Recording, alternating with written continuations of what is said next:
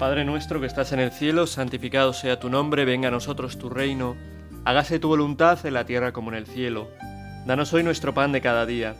Perdona nuestras ofensas como también nosotros perdonamos a los que nos ofenden. No nos dejes caer en la tentación y líbranos del mal. Delante del Señor, en su presencia, nos ponemos, como siempre, en esa presencia que es una presencia que, nos salva, que es una presencia que nos ilumina, que es una presencia que nos da paz, que es una presencia en la que podemos descansar pues nuestras preocupaciones, descansar nuestra cabeza, nuestro corazón, que es una presencia que sana. Pues en esa presencia queremos pasar un día más, un rato, en tu presencia, Señor, contigo, estar contigo.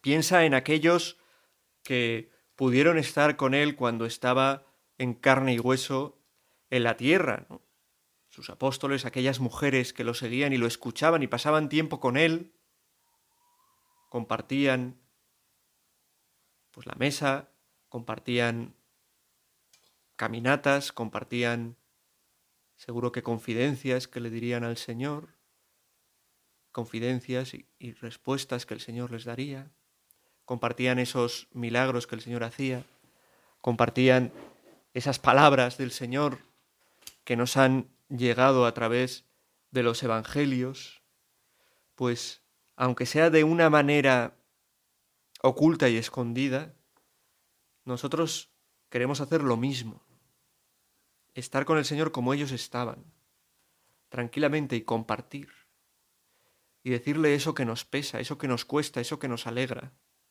eso que llevamos en el corazón, esa preocupación, ese pecado que nos lleva por, el, por la calle de la amargura, ¿no? que tanto nos cuesta y que tanto nos duele, o aquella otra situación que no entendemos. Comparte con el Señor en este momento. Comparte con el Señor porque es fundamental, ¿no? Estar con Él. ¿Para qué? Para muchas cosas, pero también para no perder la paciencia. El paciente, Cristo el paciente. Yo tengo una imagen de Cristo que, que conseguí en un viaje que hice a África, pero también hay muchas imágenes de estas que he visto en viajes que he hecho pues por los países bálticos, alguna vez que estaba haciendo un voluntariado, que es Cristo sentado y como con, no sé, tiene como la mano, la cabeza apoyada en la mano, como esperando, ¿no? Con paciencia. Se ve ese Cristo que, que sabe esperar y nos está esperando a nosotros y a tantos a que se acerquen a Él. Igual que Cristo es paciente, no se cansa de esperarnos, de perdonarnos, de llamarnos, de buscarnos, nos invita a nosotros a que también seamos igual, pacientes, porque es fundamental darse cuenta que para la lucha que llevamos entre manos, porque la vida tiene algo de lucha, la lucha contra el mal, ¿no? La lucha por, pues eso, por dejar que Cristo triunfe en nosotros, que triunfe el bien en nuestra vida. En la lucha que llevamos entre manos es fundamental la paciencia. Porque muchas veces nos miraremos dentro de nosotros y veremos cosas que no nos gustan, y quizás en un momento diremos, ojalá el Señor me quite esto ya, ¿no? En un chasquido, pero Dios no actúa así. No suele actuar así. Porque, alguna vez lo he dicho, pero lo que Dios quiere hacer no es cambiarte a ti por otro, sino actuar dentro de ti para que tú mismo seas el que cambies realmente por dentro.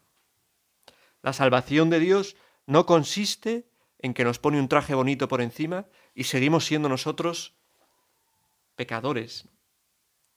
Seguimos siendo nosotros, pues eso, llevamos nuestro pecado, nuestras debilidades, nuestras limitaciones, nuestros defectos. En eso no consiste la salvación de Dios. Dios nos salva desde dentro, nos purifica, nos eleva, hace que esa pereza, esa impureza, esa falta de generosidad, ese mal genio, se dulcifiquen, se cambien. Que nosotros cambiemos, ¿no? Lo que el Señor quiere no es salvarnos pues externamente, sino internamente, elevándonos, purificándonos, y eso lleva tiempo. Porque tampoco nos salva en contra de nuestra libertad. Y eso lleva tiempo. Tenemos que tener paciencia, confiar en el Señor, en que el Señor puede hacerlo, en que el Señor no nos, no nos abandona, no nos va a dejar de su mano.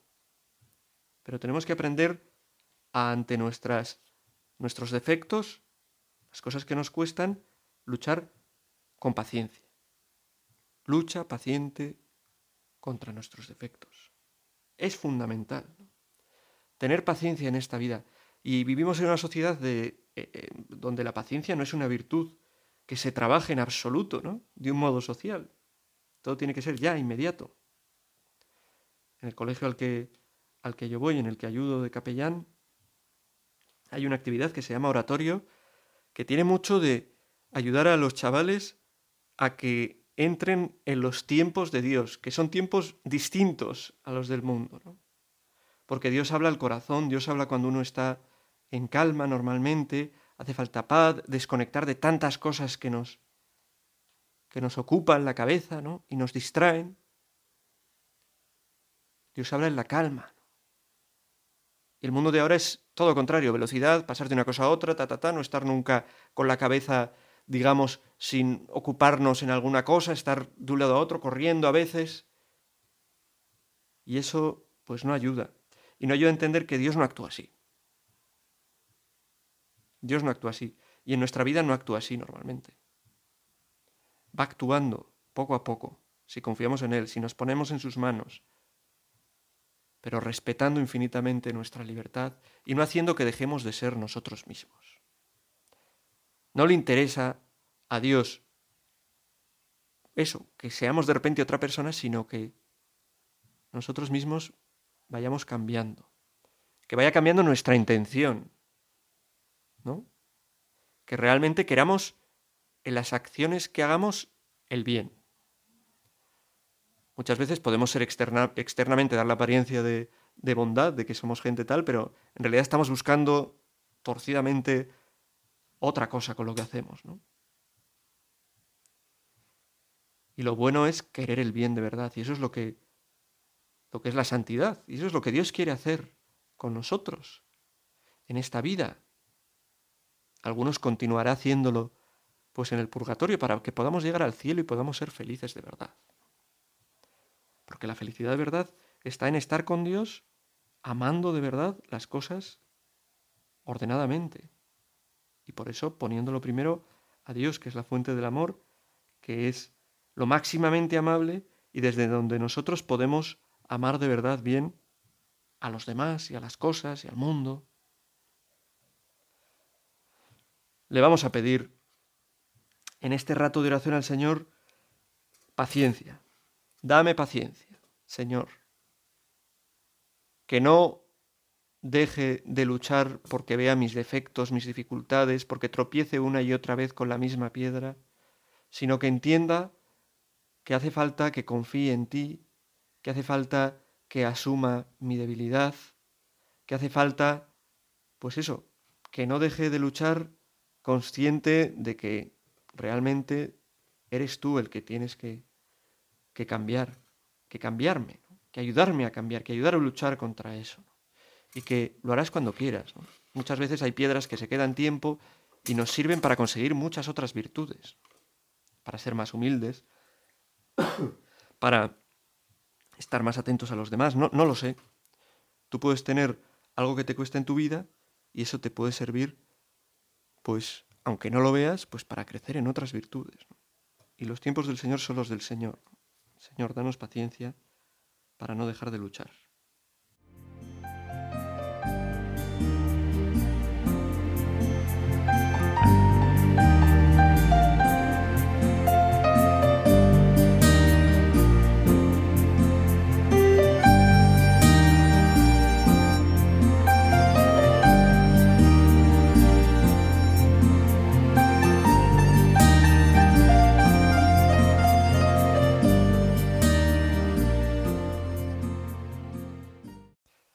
Para llevar a cabo esta lucha con paciencia contra nuestros defectos, una lucha que tenemos que llevar a lo largo de toda nuestra vida, es importante en primer lugar que nos demos cuenta de nuestros defectos, que nos demos cuenta de que no somos perfectos, que no son los demás, que nosotros también tenemos lo nuestro.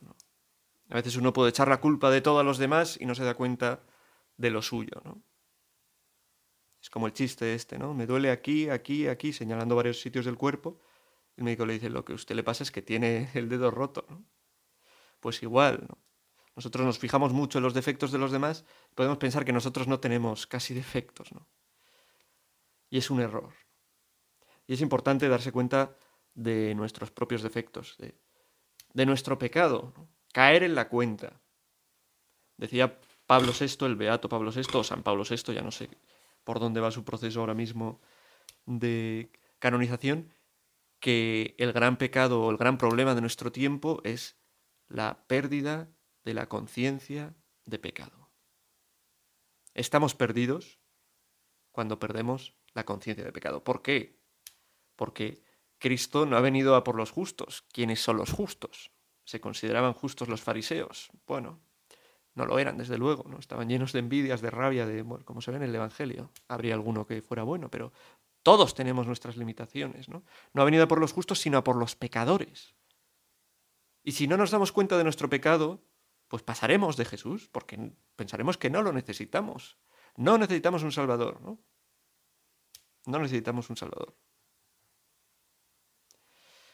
Cada uno es bueno que haga examen, ¿no? Qué bueno es el examen de conciencia, ¿no?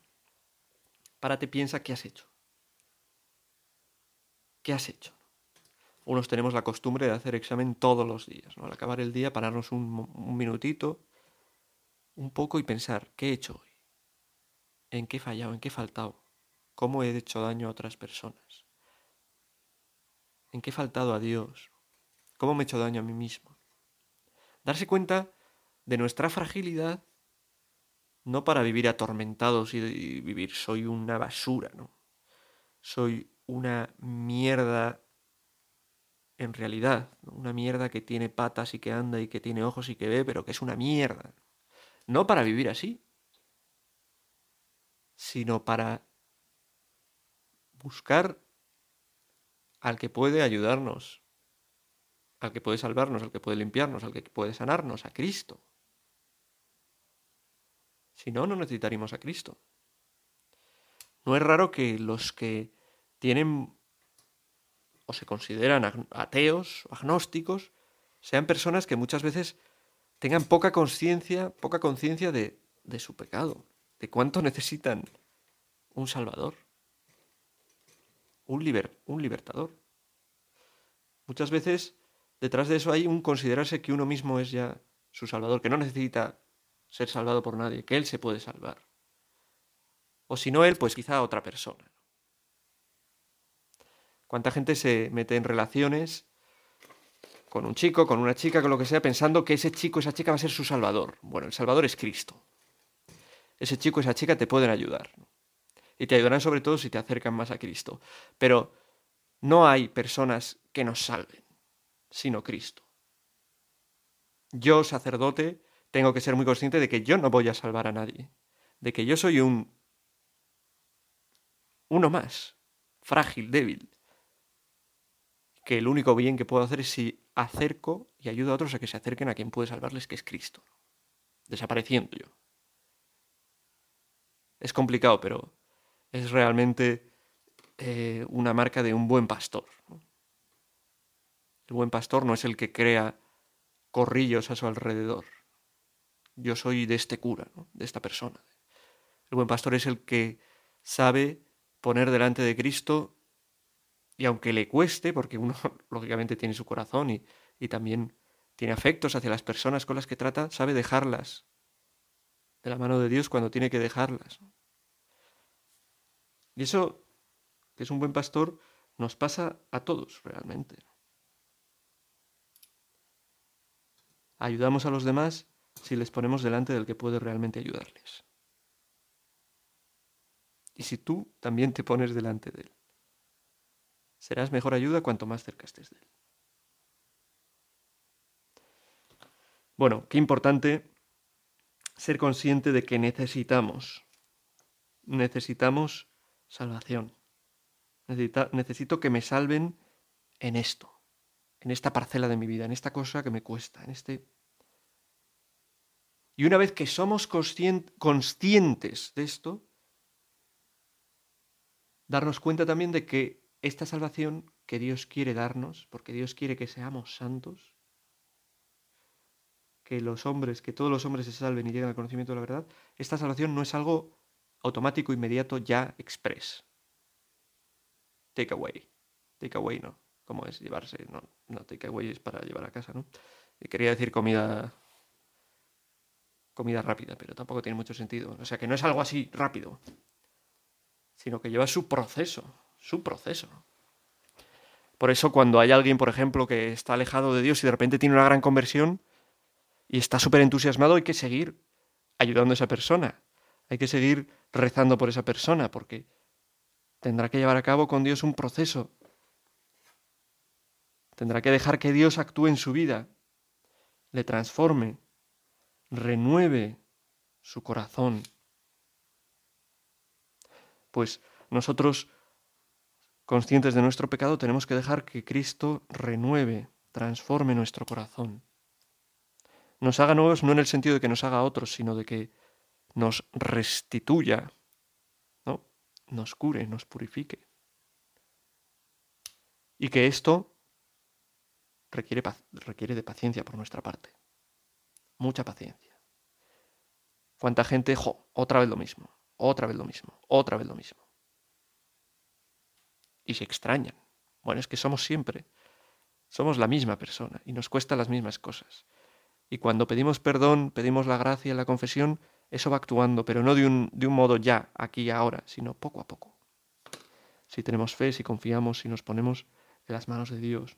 El propio San Pablo escribe que él tiene un aguijón, un aguijón que le hace, pues eso, que le hace comportarse como no quiere, ¿no? Hago lo que no quiero y quiero lo que no hago. Pues el propio San Pablo tiene claro también, que tiene una piedra, tiene algo que le dificulta eh, su camino hacia la santidad. Pero en mi debilidad, dice, brilla Él. Qué bueno que me dé cuenta de mi debilidad, de mi pobreza, para dejar que Él brille, ¿no? para que en mi vida se haga presente de verdad el Salvador, Cristo. Nuestra debilidad, Cristo la asume en su cruz para resucitar y que nosotros resucitemos con Él, transformados en una vida nueva. Pero esto va actuando en nuestra vida poco a poco. Hace falta paciencia, perseverancia, confianza en el Señor. Esto le estamos pidiendo al Señor en este rato de, meditación, ¿no? que nos dé paciencia, que nos haga darnos cuenta de nuestros defectos, no para hundirnos, sino para ponernos en sus manos y ser pacientes ser pacientes. ¿Tienes una piedra que te hace tropezar? Pues ya está, la tienes. No estés todo el rato lanzándote contra ella y diciendo, no hay nada que hacer, no. Confía en Dios. Ve puliendo otras pequeñas piedrecitas que igual son más fáciles. ¿no? dejes de luchar, pero que tu lucha sea sobre todo la de confiar más y más en Dios, la de ponerte más y más delante de Dios para dejar que Él actúe.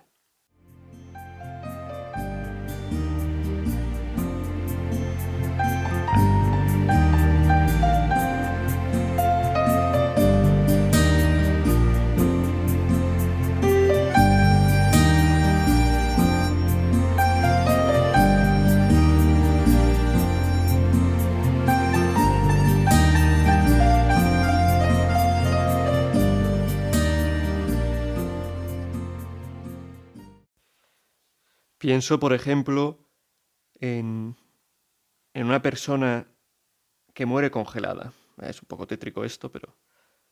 Pero, bueno, la verdad es que no lo sé tampoco por experiencia ni cercana, ni no he estado ni en el Polo Norte, ni, ni, en la, ni en la Antártida, ni en ningún sitio de estos, ¿no? Pero, ni en altas montañas, pero sí que, sí que he oído muchas veces, no sé por qué, pues que cuando uno muere congelado es una muerte, una muerte como dulce, ¿no? Se va adormilando uno y acaba muriendo. Es lo mismo que se va adormilando, no sé, el frío, te, te amodorras, mueres. Lo mismo que he escuchado alguna vez, ¿no? De cómo hervir a una rana viva. Tampoco lo he hecho nunca, ni, ni veo cuál sea el sentido, pero si tú a una rana, rana viva la metes en agua hirviendo directamente, salta. Si la metes en agua templada y la vas calentando, pues al final acaba siendo hervida. Y a nosotros en la vida nos pasa lo mismo. Si nos quedamos de brazos cruzados, si no nos movemos, si no luchamos, pues acabamos, bueno, pues perdiéndonos, cayéndonos, apartándonos, haciéndonos daño, alejándonos de Dios. Por eso es importante no dejar de luchar. ¿Y cómo luchamos? Mira, de nada sirve apretarse los puños y voy a cambiar esto sí o sí, por mis narices. Lo que sirve para luchar es confiar en lo que Cristo nos ha dicho, en lo que Cristo nos ha mandado. Lo que sirve es acudir a los sacramentos, por ejemplo. Lo que sirve es esforzarnos por tratar mejor a los demás, en cosas pequeñas, no en grandes cosas. Lo grande vendrá. Lo que sirve para luchar contra es estar cerca de Jesús. Aunque nos cueste, nos dé pereza. Tendamos a poner cualquier cosa por delante de Él muchas veces ponernos delante de Él, confiar en Él y como vamos diciendo, ¿no? Con paciencia. ¿No? De nada sirve el que quiero cambiar esto, que no me gusta nada, ¿no? Te pones delante del sagrario y rezas con fuerza, sales y no vuelves a caer en algo. En eso que has pedido. no me ha escuchado, no me ha hecho ni caso, fuera. Pues es que la religión, Dios no es, no, es cuestión de magia, sino que realmente, pues, no conocemos ni los tiempos de Dios, ni por qué Dios actúa como actúa muchas veces, pero Dios hace lo mejor para nosotros. Lo que a Dios le interesa es que vayamos al cielo, que seamos santos. Y Él sabe que nos puede hacer bien. Igual nos puede hacer bien mantenernos con un pecado una temporada, con que algo nos cueste. Porque eso nos va a hacer ser humildes, eso nos va a hacer reconocer que solos no podemos, buscar a Dios. Nos va a hacer que es muy importante no considerarnos mejores que otros. A veces uno tiene que darse un palo con algo para no ser un poco fariseo, ¿no? Yo antes miraba estos por encima del hombro y fíjate lo que me ha pasado. Como para mirarles por encima del hombro, ahora puedo ponerme en su lugar, entenderlos, ¿no? Y comprender pues lo frágil que es tantas veces la condición humana, ¿no? Pues sí. Pues no podemos quedarnos de brazos cruzados, ¿no? Ni quedarnos de brazos cruzados ni pensando que moviendo los brazos sin parar vamos a solucionar todo nosotros. Muchas veces juntando las manos y rezando una, otra, otra, otra, otra, otra, otra. Y Dios va actuando. Y si somos constantes notaremos que Dios va actuando. Es así. Ha puesto hoy un sacerdote amigo mío unos tips, tips, unas ideas así, en una red social que justo hablaban de esto, y me han gustado. Voy a hacer un poco copy-paste, pero me han gustado porque estaba pensando, tengo que hacer una meditación sobre la lucha contra los defectos, la lucha paciente contra los defectos, ¿no? Y ha puesto esto que, bueno, que arroja luz, Y como quizás algunos, algunos igual lo habéis visto por ahí, pero muchos no, pues con su permiso, aunque es un permiso que no me ha dado expresamente, pero que confío que no, que me lo daría sin ningún problema, voy a meditar sobre estas ideas. ¿no? no puedes, dice, no puedes con esto, ni con esto otro, y no puedes con esto, ni con esto otro, y, más bien que y, y, no hay problema. Es normal. Que tengas defectos, que te cuesten las cosas, es normal. Nosotros somos pecadores. ¿Qué es lo normal de un pecador? Que peque. Es normal. Y no tenemos que vivir angustiados por nuestro pecado. Es lo que quiere el enemigo, que nos entristezcamos y para que, y para que a partir de eso todo vaya pues más cuesta abajo aún. No sirve de nada. Dice, sigue luchando sin perder la esperanza. Qué importante. Lo que estamos hablando todo el rato, seguir luchando, con esperanza. La esperanza es saber que, que Dios lo puede todo y confiar. Y la esperanza requiere de paciencia. Paciencia. Las cosas que esperamos grandes no están muchas veces a la vuelta de la esquina, sino que requieren tiempo, paciencia, pico y pala, un día, otro día, sin dejar de luchar, esforzándonos. Hay que combinar dos cosas en la vida cristiana. El esfuerzo personal, la ascética, con saber que el que lo puede todo es Dios. Algo así decía San Ignacio, ¿no? Haz las cosas como si todo dependiera de ti, pero a la vez que sepas que, no todo depende de ti, ¿no? que todo depende de Dios, que Dios es el que puede. Pon todo de tu parte confiando en que Dios pondrá mucho más, que es lo que Él puede poner, para que salgan adelante tus cosas. Sigue diciendo, el triunfo no está en vencer siempre y lograr todo, sino en no rendirse nunca. Lo que decía el Papa Francisco, que no es cuestión de en la montaña, ¿no? De, de no caerse nunca cuando uno está haciendo alpinismo, sino de no quedarse caído, de levantarse. Hay que luchar. Igual fracasarás una, otra, otra, pero si no luchas, fracasarás siempre.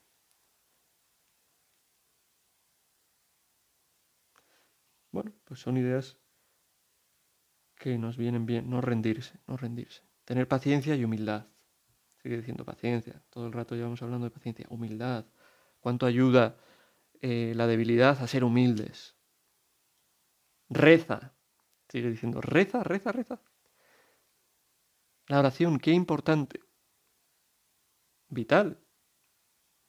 Dice Jesús en un momento en el Evangelio, este demonio no lo habéis conseguido expulsar, les dice a sus discípulos que habían intentado expulsar en su nombre un demonio, porque hay demonios que solamente pueden ser expulsados con la oración. O sea que la oración muchas veces es mucho más poderosa que, yo qué sé, que otras cosas. Reza. No dejes de rezar. Mira a Jesús crucificado con tiempo y entendimiento. En Jesús crucificado están crucificados tus defectos. Él carga con ellos. Él quiere sanarte. Él quiere salvar, salvarte. Y espera, crucificado con Él, la resurrección gloriosa. Bueno, pues esperar, esperar con Cristo, que es el que acaba trayendo luz, el que acaba haciéndonos con Él vencer de verdad. Luchar con paciencia, sabiendo que Cristo ha vencido y que con Él nosotros vencemos también.